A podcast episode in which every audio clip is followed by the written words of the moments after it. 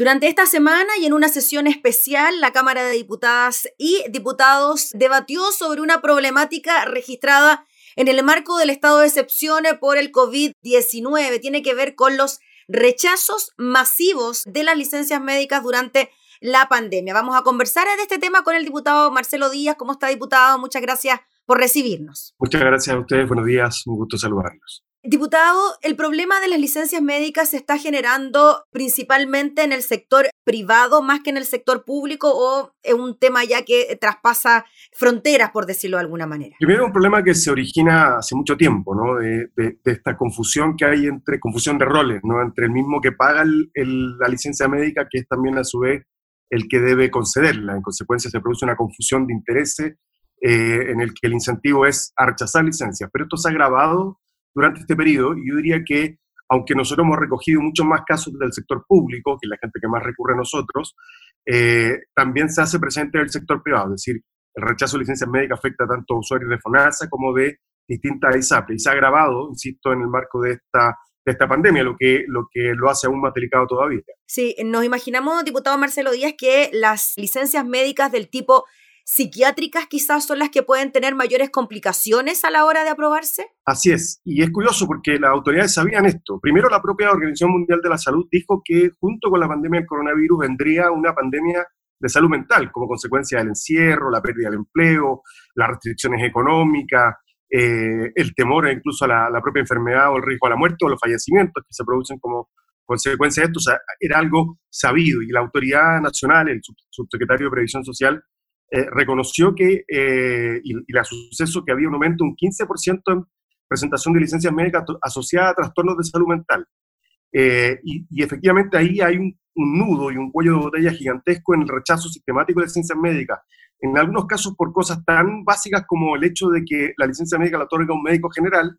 La mayoría de los chilenos están en el sistema público, recurren a su consultorio, al CEFAM, ahí no hay especialistas en salud mental, no tienen la posibilidad de pagar una hora psiquiátrica privada que puede costar entre 60 y 80 mil pesos eh, por lo bajo, eh, y sin embargo se les rechaza. Entonces, lo, lo que llama la atención y lo que molesta es que sabiendo que eh, la pandemia del COVID iba a traer asociada una pandemia en materia de salud mental y que por tanto iban a aumentar las solicitudes de licencia, se produzca este rechazo tan sistemático. Si del orden del 15% el aumento de licencias médicas por trastorno de salud mental, creo que el porcentaje de rechazos va más o menos al mismo porcentaje. ¿Podría generarse, diputado, algún tipo de malinterpretación de los estados mentales y de salud de las personas. Se lo pregunto por la modalidad del teletrabajo, porque muchos pueden pensar, bueno, la persona está en la casa, quizás no tiene el estrés que tiene cuando va a su lugar de trabajo, está con su familia y en la casa, pero sabemos que las condiciones son eh, totalmente diferentes y finalmente el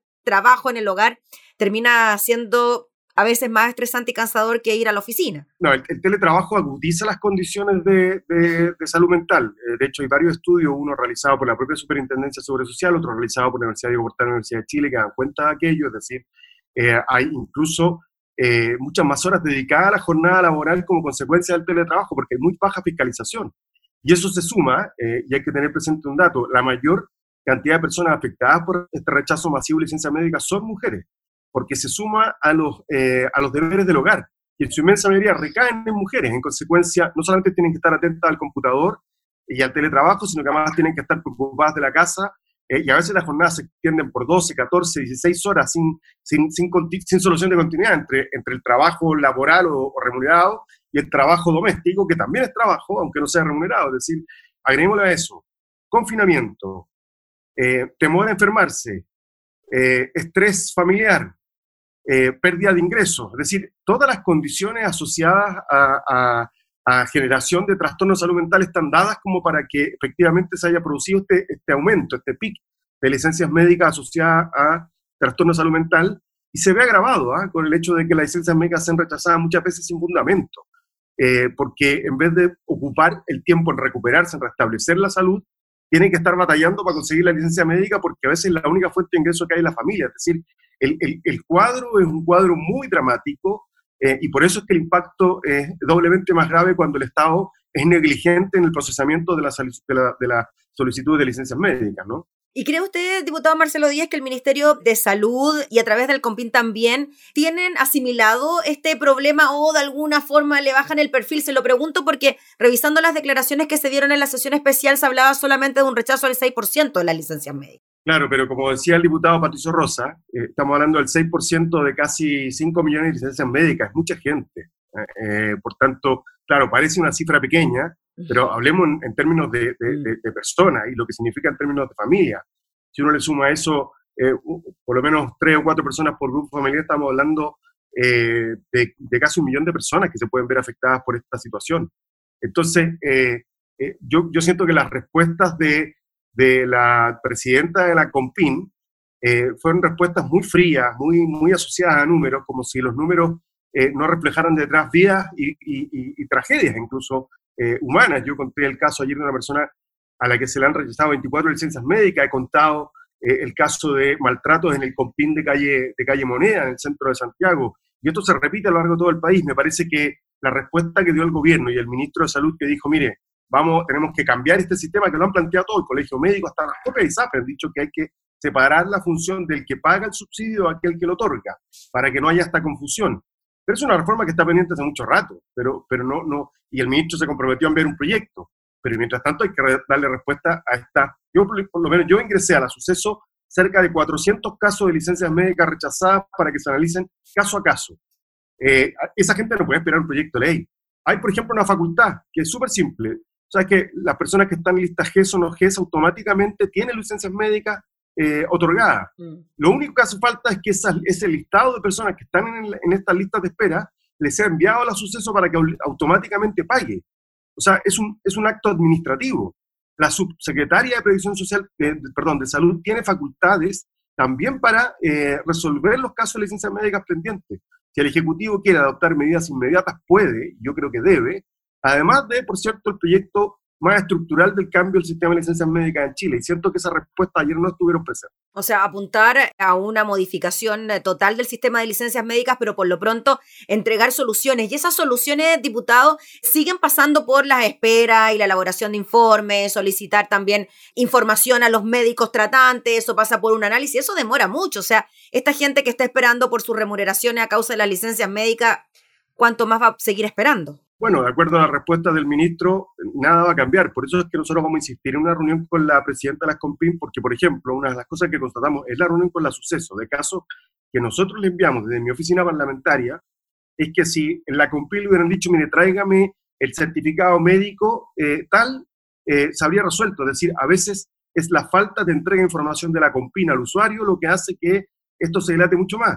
La suceso ha dicho que ha tenido una recarga extraordinaria con el postnatal de emergencia, y eso es verdad, pero lo que yo le planteaba a la, a la, superintendente es que eh, eso requiere que el Estado ponga más personal, no que la gente espere porque la suceso tiene más carga laboral, porque la licencia médica eh, eh, se otorga por una razón, que hay una afectación de la salud. Entonces, nosotros vamos a insistir en las dos reuniones que tenemos pendientes y esperamos que nos, se nos den las reuniones pronto con la presidenta de las COMPIN y con la subsecretaria de Salud, porque ellas tienen facultades para agilizar los procesos más allá de esta reforma estructural que hay que hacerla, pero la gente necesita respuestas hoy día y no esperar un debate legislativo que puede durar 12 meses, 18 meses, mucho rato. Sí, se aprobaron en la sesión especial proyectos de resolución, diputado, que tienen que ver con entrega de información, con agilidad en los procesos ¿no? de la entrega de licencias médicas. ¿Usted cree que de alguna manera con eso presionamos para que la situación tenga algún tipo de solución en el corto plazo? Sin duda, pero, pero atendida la respuesta que nos entregaron ayer tanto el ministro como la presidenta de las Compin, yo no quedo satisfecho. Creo que ellos no tienen conciencia mm. eh, de, que el problema no es solamente lo estructural, sino que hay que dar respuesta hoy día a esos cientos de personas que están a la espera de que se resuelvan su, licencia médica. Algunos, yo, lo he hablado con muchos, muchos de los que me escriben, algunos derechamente no van a tener derecho porque no tienen, no tienen los requisitos. Bueno, pero al menos requiere una respuesta. Eh, el problema es que las apelaciones se están demorando mucho, que el proceso está muy, eh, eh, muy lento y eso hace que a la incertidumbre de saber si se va a contar o no con la licencia, se genera una angustia por todo el estrés que significa estar en el proceso de apelación y de reclamación de la licencia. Diputado Marcelo Díaz, ¿y el problema pasa específicamente por la COMPIN o tiene que ver el sistema FONASA o el sistema ISAPRE en el caso que corresponda? ¿Por dónde pasa el problema principalmente? El cuello botella principal es la COMPIN. Eh, y en segundo término, la suceso, que es el órgano de apelación de, la, de las licencias tanto de FONASA como de como de la ISAPE, pero, pero el cuello de botella fundamental está en las COMPIN. Que, es algo que hemos sabido ¿ah? y, que hace mucho rato todo el mundo tiene conciencia, eh, y sin embargo no se han hecho las reformas que hay que hacer y eso es lo que hace que hoy día, especialmente hoy día, cuando es algo evidente que las licencias médicas van a aumentar, el Estado no estuviera preparado para hacer frente a esta nueva contingencia se siguen tratando las licencias médicas como antes de la era COVID, por decirlo de alguna manera, con el impacto que eso tiene eh, cuando las condiciones de salud se han deteriorado de manera muy significativa. Llama la atención, diputado, y con esto cerramos, que haya siempre una desconfianza, ¿no? A la hora de que una persona presente una licencia médica. Lamentablemente esto se da a nivel de empleador, de no creer si la persona está tan enferma o si tiene algún problema real. Y después la misma desconfianza se traspasa a la, COMPIN, que eh, eh, también pone un manto de duda sobre la realidad sanitaria del paciente. Así es, y lo decía la presidenta del Colegio Médico, Isquia Sicha, que el sistema está hecho más para detectar fraude, es decir, un sistema que parte desde el prejuicio de que la licencia médica puede estar mal presentada o, no corresponder, más que en la eh, protección y el derecho a la salud que está asociado a la licencia médica. Por eso es que tienen que estar separados el organismo que paga la licencia médica, aquel que califica la licencia médica, para que no haya un incentivo al rechazo, que es lo que hoy día ocurre. El incentivo al rechazo está porque la misma mano que tiene que financiarla es la que tiene que aprobarla. En consecuencia, lo que trata es de gastar lo menos posible. Entonces, se parte de la duda.